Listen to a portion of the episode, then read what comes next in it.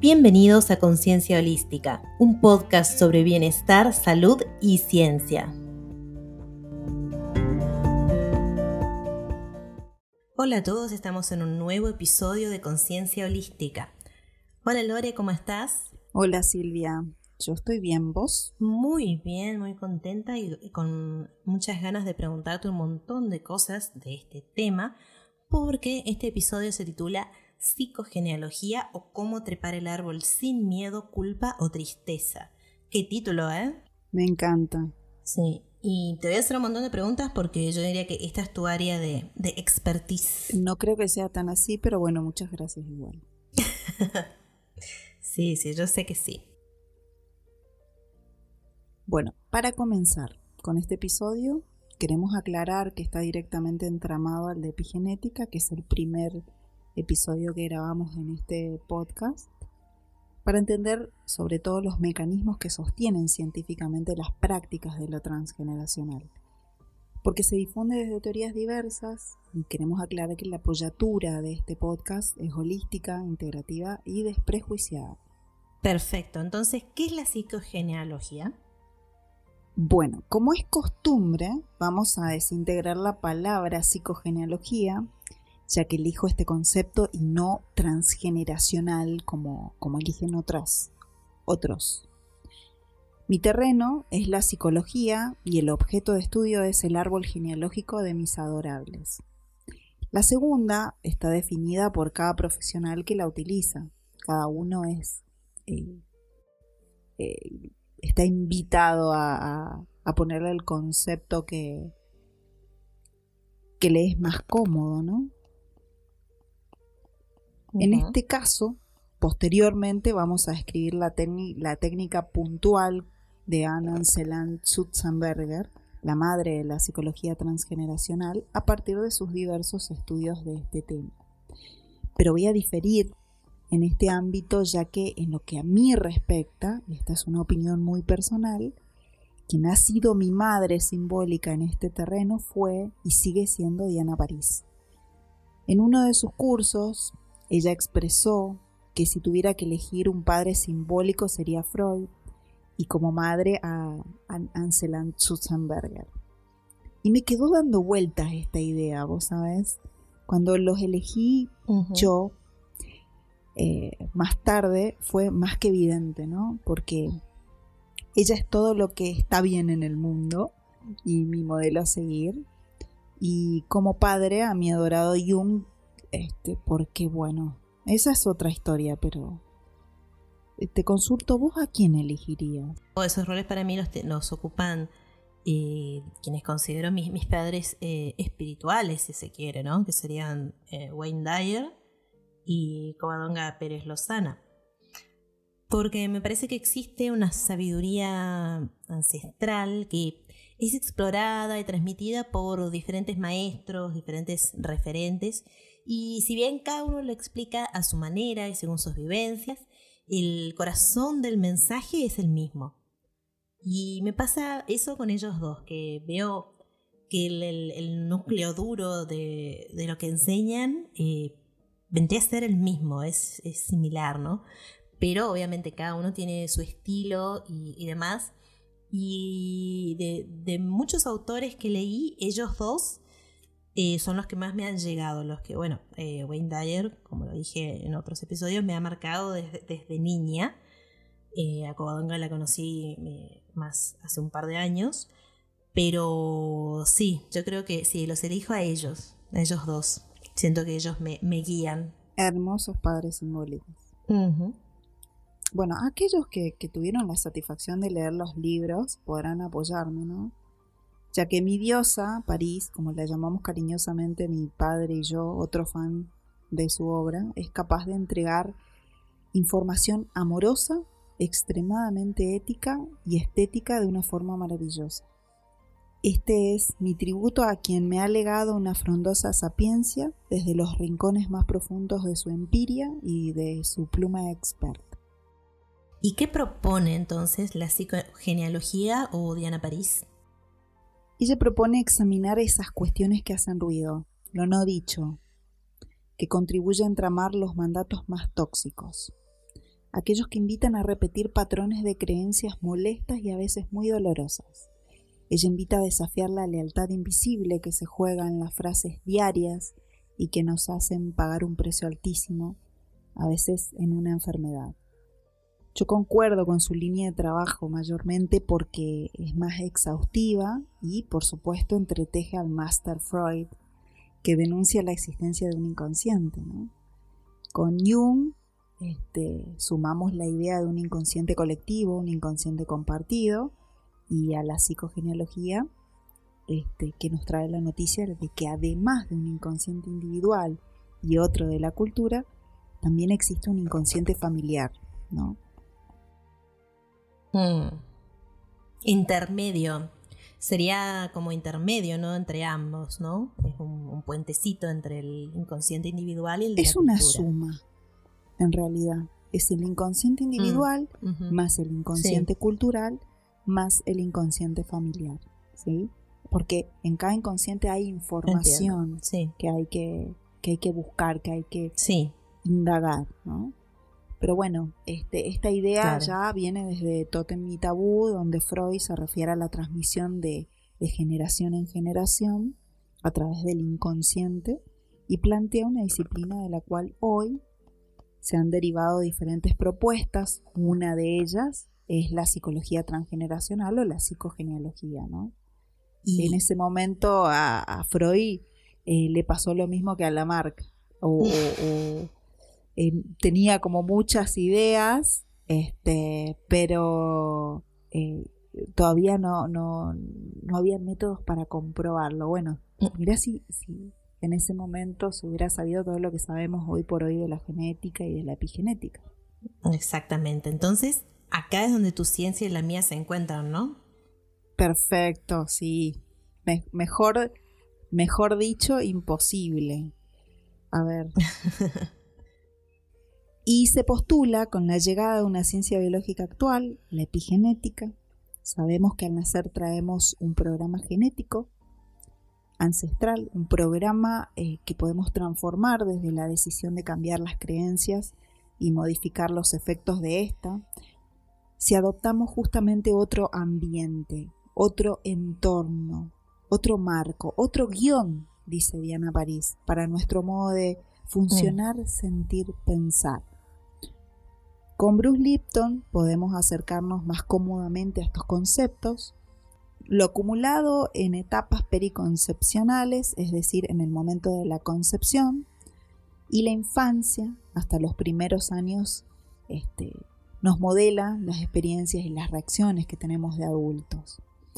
Pero eh, solo si mutamos el disfraz y decidimos abandonar ese personaje que nos domina, y que nos detiene el crecimiento, podemos estar seguros de iniciar el proceso de lo que es la epigenética transgeneracional. Si no, si no hay voluntad, diría, eh, si no hay una elección consciente de esto, eh, mm, la cosa no funciona. Y eso implica mucho trabajo interno, ¿no? El poder diferenciar justamente estos personajes de de la, esencia más eh, pura, ¿no? Más eh, individual de cada uno. Me parece mm, que necesita mucho trabajo, mucho autoconocimiento para poder eh, diferenciar, porque sí, es muy fácil ir, por, ir en automático, ir por inercia y creyéndose el personaje, creyendo que uno es el personaje, sin poder identificar que todas esas cosas vienen de estos mandatos y de estas eh, cosas que nos influyen y nos, de algún modo, nos, nos apartan de nuestra verdadera esencia. Totalmente. El eh, invito, si quieren indagar acerca de esto puntualmente que acaba de, contar Silvia, eh, que lean el libro de Diana París, Mandatos Familiares. ¿Qué personaje te compraste? Sin duda es una obra maravillosa que hace una relectura de los personajes de la infancia, de los cuentos infantiles que todos conocemos y le da una mirada, una perspectiva muy novedosa que creo que es fascinante. Entonces los invito a leer este libro Pero no, no quiero extenderme más, le voy a dar el paso a la que sabe exhaustivamente de estas cuestiones. Silvia, no quiero incurrir en errores porque hay muchos genetistas que nos están, nos están escuchando. Sí, pero tengo es. entendido que este concepto es del, de la MARC, herencia epigenética transgeneracional. ¿no? Una de las preguntas que abordamos en consulta es, ¿cuál era el ambiente un año antes de tu nacimiento y cuáles fueron las modificaciones después de tu nacimiento? Lo cual es bastante dramática. ¿no? Adivina cuál es la respuesta, Mm, ¿Nada cambió? tal cual. ¿Será posible que nada... ¿Vos, vos pensás que puede ser posible que nada cambie? En realidad no. Imagínate. Yo veo miles de marcas epigenéticas que brillan en la oscuridad con esta, con esta respuesta. ¿no? es imposible, todos aquellos que han pasado por el, la maternidad saben que hay muchas cosas que cambian, ¿no? De hecho, somos seres cambiantes, ¿no? En, constante devenir. Así que imagínate qué pasaría, por qué justamente en ese año no, no cambiarían las cosas, ¿no? Pero bueno, la respuesta Sí. de las mamás, de las mamaces y papaces, siempre es, no, no, estaba todo bien, nada cambió. Eso me parece que es un poco de memoria selectiva, ¿no? Tal cual, tal cual. Pero eh, la Marc puede venir a, a dar luz sobre esta respuesta. Contame qué decía la Marc. Sí, obviamente él no tenía ni, ni idea de lo que es epigenética, ni transgeneracional, mucho menos, ¿no? Entonces, son, es decir, estas, estas nuevas corrientes toman un poco de, sus ideas, pero bueno, él obviamente estaba eh, totalmente a ciegas con respecto a esto, ¿no? Em, bueno, en cuanto a las teorías evolutivas, eh, hay un montón, porque, bueno, desde, si vamos al caso, desde la Biblia en adelante y desde la Biblia para atrás, eh, siempre, se, siempre el- el Homo sapiens se ha preguntado de dónde vino, ¿no? Entonces, sin entrar en todas las teorías previas, podemos decir que Lamarck fue el primero en desarrollar una teoría de la evolución bastante completa. ¿Sí? ¿Por qué? Porque tenía dos elementos.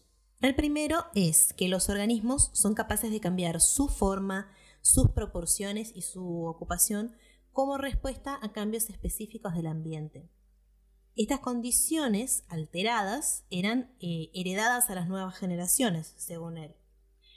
Y el otro elemento era su creencia en una progresión discontinua desde las formas más simples de organismos hacia las más complejas. Entonces, según Lamarck, la adaptación de los organismos al ambiente podría explicarse por el uso y desuso de los órganos y otros caracteres. Entonces, el uso de un órgano lo desarrollaría y lo fortificaría, mientras que el desuso provocaría su atrofia. Él a las especies más simples las denominó infusorios. Y él creía que la tendencia hacia una mayor complejidad era una propiedad inherente a la vida misma, es decir, una idea muy teleológica en la que cada, cada especie, incluso cada individuo, tiene un impulso innato hacia la perfección. Y según estas teorías, nosotros, los Homo sapiens, seríamos lo más cercano a esta ansiada perfección. Claramente nada más alejado de la realidad. Pero bueno, lo relevante de Lamarck es que fue el primer naturalista moderno que descartó el concepto de las especies fijas. ¿sí? Fue el primero en considerar a las especies como eh, poblaciones cambiantes. ¿sí? Esa, introducir esa idea de, de cambio era algo eh, muy revolucionario si, vamos si tenemos en cuenta que eh, la, las ideas más difundidas y más aceptadas eran las, eh, las religiosas, ¿no? Las que vienen de la, de la cosmogonía judeocristiana. El tema con Lamarck es que sus ideas no fueron muy tenidas en cuenta y cuando se, conocieron las, se conoció la teoría de Darwin, él, la teoría de Darwin pasó a tener mucha más relevancia y eh, si bien obviamente fue muy discutida y muy polémica y demás, pero em, fue la que más eh, adeptos ganó finalmente y la, más eh, aceptada. Entonces la diferencia es que Darwin pasó décadas ampliando y perfeccionando su teoría basada en numerosísimas evidencias que recorrió a lo largo del mundo. Incluso parte de estas evidencias las, las encontró acá en Argentina él recorrió la Pampa y la Patagonia a lo largo de un año de su viaje. Eh, Lamarck, por el contrario, no tenía datos específicos, o sea, sus trabajos eran bastante especulativos, no era muy subjetivo lo que él, lo que él decía, y no había forma de comprobarlos mediante observaciones y experimentos, como si sucedía con Darwin.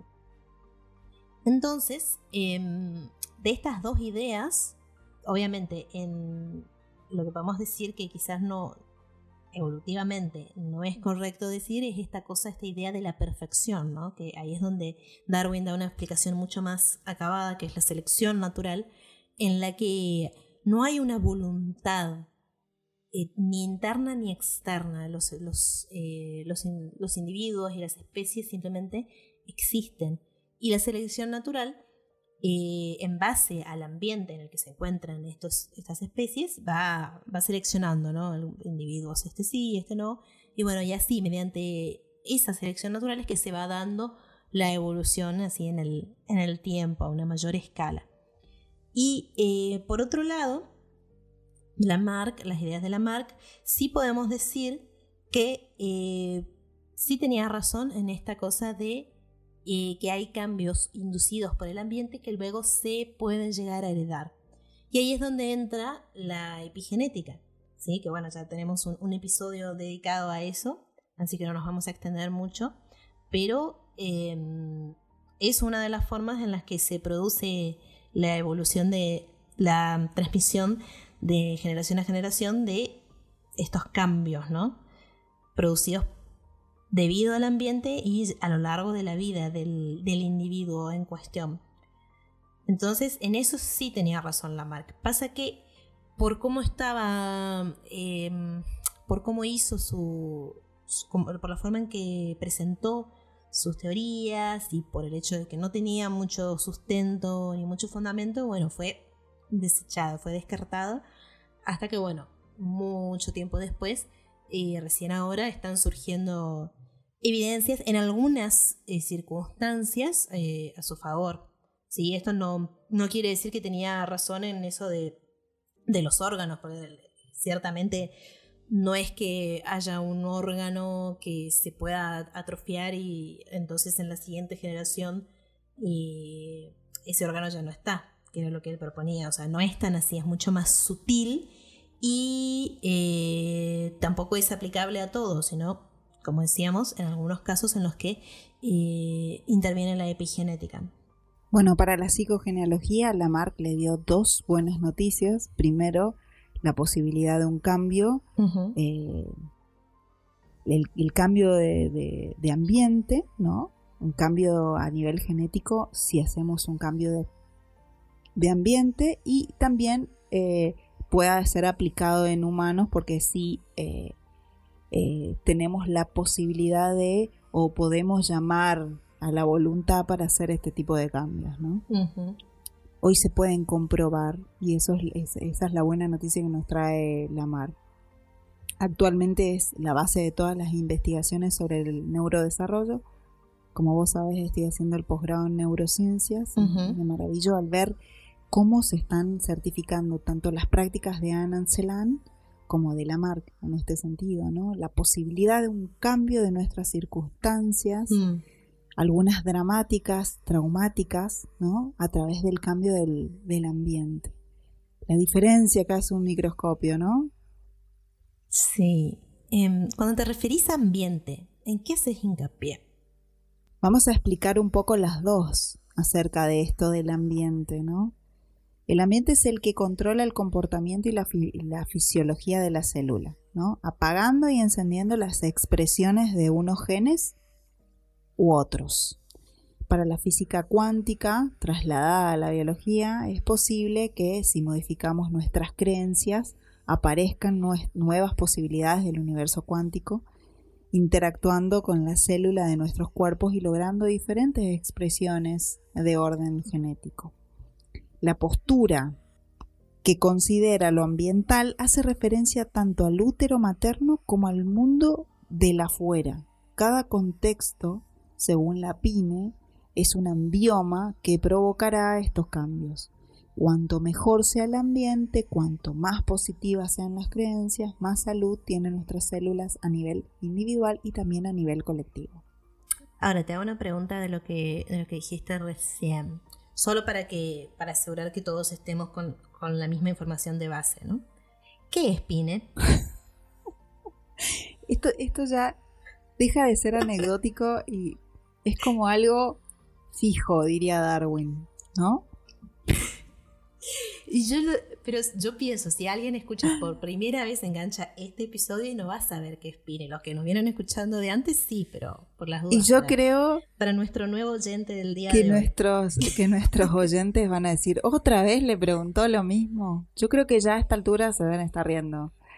Bueno, PINE, psiconeuroinmunoendocrinología.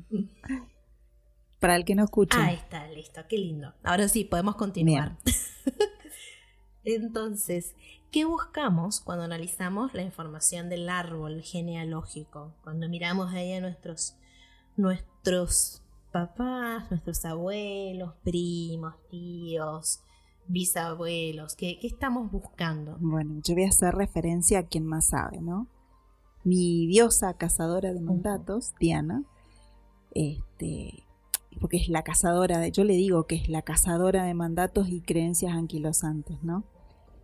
Propone bucear en el linaje abordando preguntas puntuales, ¿no? Pero sobre todo hace hincapié en los secretos, esos tesoros escondidos en todas las familias que insisten en ser develados en las generaciones siguientes, como los genes, ¿no? Porque, como bien lo dice el encuentro, en el encuentro o el desencuentro del arriba y el abajo está nuestra identidad. ¿no? Me encanta esa frase porque mm. anuda, anuda, primero nos anuda eh, a dos. Primero, a la identidad misma y también a, buscar algo más en este, en este árbol, ¿no? Entonces, su acepción más acertada la presenta de esta manera es una herramienta que permite la reconstrucción de la historia familiar, desanuda los secretos traumáticos que se vienen repitiendo y que siguen siendo acontecimientos presentes a modo de fantasmas, aunque hayan sucedido hace muchas décadas, mm. a veces siglos. Se propone entonces eh, como técnica terapéutica para aclarar las relaciones personales y familiares ver el nudo para poder desatarlo, dice. Con respecto al nudo, eh, esto me hizo acordar a muchas, muchas conferencias y además de, de Corbera, donde él habla del nudo también. Eh, y él siempre hace hincapié en que el momento en que uno ve el nudo ya, ya lo empieza a desatar. Creo que tiene esta cosa, que es esa cosa catártica, ¿no? Que tiene esto de, ver el, hecho de, solo hecho de tomar conciencia de la existencia de este, de este nudo, de este problema en nuestro, nuestro árbol y por, lo, por ende en nosotros, el solo hecho de verlo, de, de tener conciencia y el hacerlo presente y traerlo a nuestras, ponerle palabras a eso, ¿no?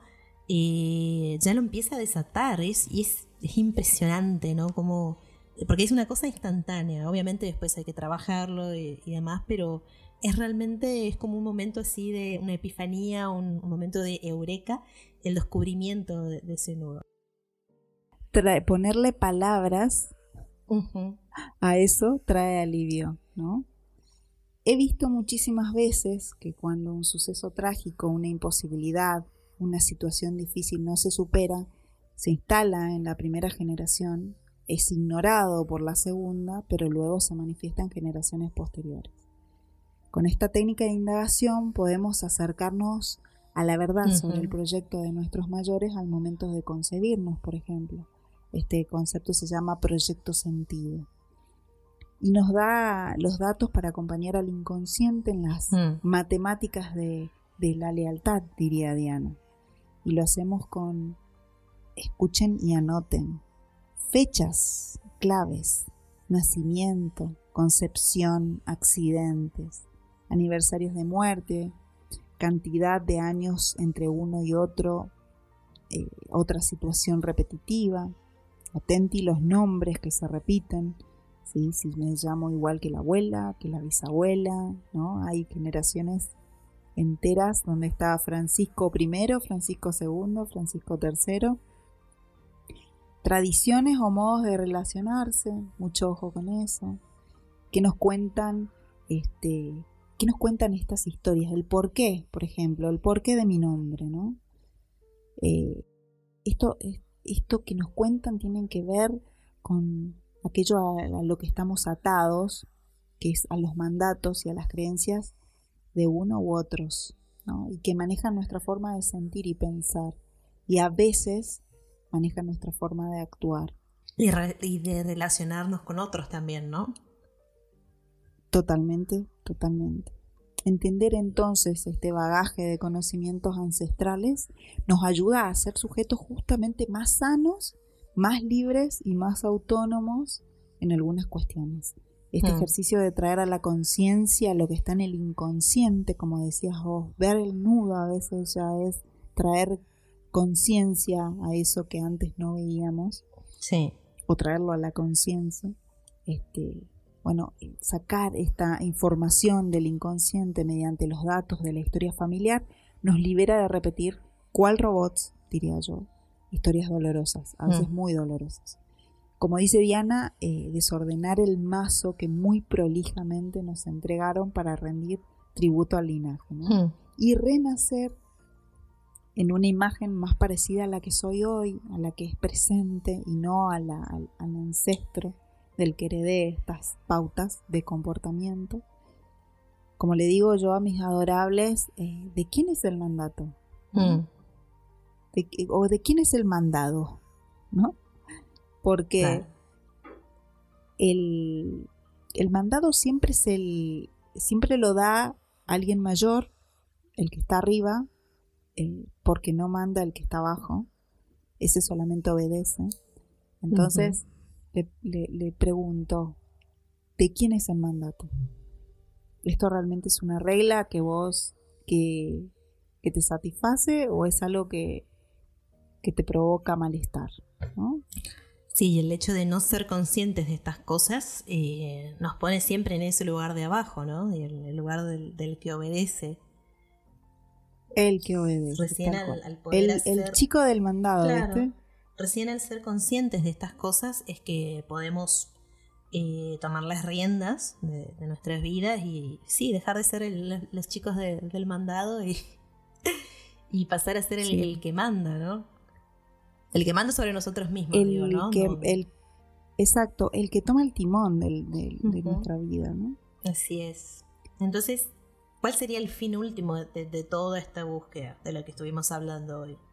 Bueno, en definitiva, si realmente queremos entender nuestra historia, debemos andar en, las profundidades de la psicogenealogía, navegar la historia de nuestros ancestros para definir qué parte de mi identidad, como te decía hoy, es realmente satisfactoria actualmente y cuál es parte de un mandato doloroso y sin sentido. Yo diría que el fin último de esta búsqueda, esta, el fin último de la psicogenealogía es buscar una forma de vivir y no de sobrevivir. Exactamente. Yo creo que también esto que vos decís de, vivir y no de sobrevivir, yo creo que sobrevivimos. Quizás una forma de, darnos cuenta de que estamos sobreviviendo y no viviendo me parece que es viendo el tema de la repetición de patrones, porque creo yo que todos pasamos por esta cosa de decir, uh, ¿por qué siempre me pasa lo mismo? ¿Por qué siempre me encuentro con este mismo tipo de personas? ¿O por qué siempre repito o se me repite esta situación. Y creo yo que eso es un, indicador de estar viviendo en automático, de no estar tomando realmente las decisiones, uno, eh, sino de estar siendo eh, esclavo de estos, de estos mandatos, ¿no? Exactamente, ese es el término, esclavo. ¿Sí? Sí. Y fíjate vos cómo, cómo, eh, Bueno, a mí que me encanta desanudar las, las palabras. Fíjate que vos que esclavo. no solamente que, que sos un esclavo, sino que sos un clavo. Sos un clavo, tal cual. bueno, me parece. Me parece que dejamos, dejamos muchas ideas, ¿no? Como para, como para pensar, eh, como para reflexionar y como para andar en esas historias, ¿no? Y yo creo que claro. si, este episodio es un disparador. Eso mismo. Nosotros tratamos de que los episodios sean disparadores. Exactamente. Disparadores de tareas, disparadores de pensamientos, de emociones y de mucha búsqueda. Totalmente. Yo creo que si alguien se pone a, indagar en, su árbol a partir de, habernos escuchado, eh, va a encontrar cosas muy interesantes y que explican muchas, muchas cosas que antes se, se, uno se las imagina fortuitas y totalmente externas y totalmente eh, que escapan a nuestro control. Eh, si uno empieza a analizar y a ver esas cosas, eh, vas a ver cómo el solo hecho de analizarlas ya, te pone un poco más en, control de, de tu historia de vida. Totalmente. Ser más uno. Esa es la idea. Exactamente, exactamente. Despojarnos de estos personajes que no son nuestros y volver a nuestra esencia, ¿no? Más, más pura. Bueno, me parece que, es suficiente por hoy, ¿no? O sea, vamos a dejar que, nuestra audiencia eh, reflexione y mastique un poco estas, estas ideas que, que pusimos a su disposición el día de hoy, ¿no te parece? Sería una idea genial sería genial que sea, como dije, disparado. Así que súper contenta de abarcar este, este episodio y de hacerle el tributo a, a mi diosa cazadora de mandatos, a ah, mi madre simbólica, Diana París. Por supuesto. Así que bueno, como siempre, em, esperamos el, feedback de ustedes en nuestra, nuestro Instagram, arroba conciencia holística, ¿ok? Y bueno, ya saben que nos pueden seguir y pueden encontrar nuestros episodios en todas las plataformas de, podcast. Así que bueno, no, me parece que ya nos, tendremos que despedir, ¿no? Súper, desearles solamente buena semana. Así es, así que bueno, nos, nos encontramos en la próxima. Hasta luego.